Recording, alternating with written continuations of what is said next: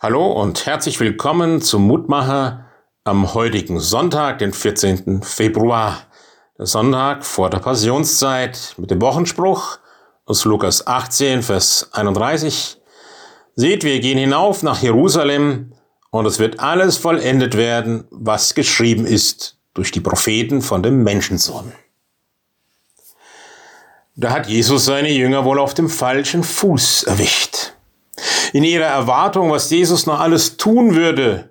Befreiung von den Römern, Wunder, Wundertaten, Heilungen, platzt er mit dieser Rede hinein. Er kündigt sein Leiden und Sterben an am Kreuz. Dreimal tut er das.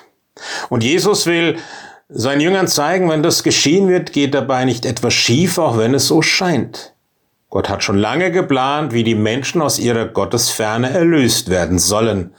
Und nun ist diese Zeit gekommen. Bleibt natürlich die Frage, was macht es so schwer, Gottes Wege zu verstehen? Glaube fängt nicht da an, wo der Verstand aufhört, sondern da, wo der Widerstand aufhört, hat Martin Buber es einmal formuliert. Wenn man im tiefsten Herz nicht will, dann versteht man auch nicht. Sind wir bereit, uns auf Gottes Wege einzulassen? Wie oft kann man im eigenen Leben feststellen, erstens kommt es anders und zweitens, als man denkt. Aber ist das nicht gerade spannend? Wir können Schritt für Schritt mit Jesus gehen. Er ist immer wieder überraschend anders, als wir meinen. Aber er weiß den Weg für mich und das ist genug. Er führt durchs Dunkel sicher und gut, wie es in einem alten Lied heißt. Auch wenn man nicht alles versteht, er ist vertrauenswürdig und es das heißt in unserem Vers, es muss alles vollendet werden.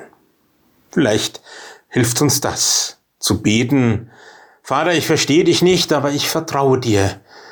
Zeig mir immer wieder neu, dass es sich lohnt, auf dich einzulassen und unsere Lebenswege mit dir zu gehen und dir alles anzuvertrauen. Amen. Ich weise heute Morgen auch noch darauf hin, dass in unseren Kirchengemeinden Bicken, Offenbach und Ballersbach auf der Homepage unserer Gemeinde und in den Aushängen die endgültige Kandidatenliste für die Kirchenvorstandswahl im Juni einzusehen ist.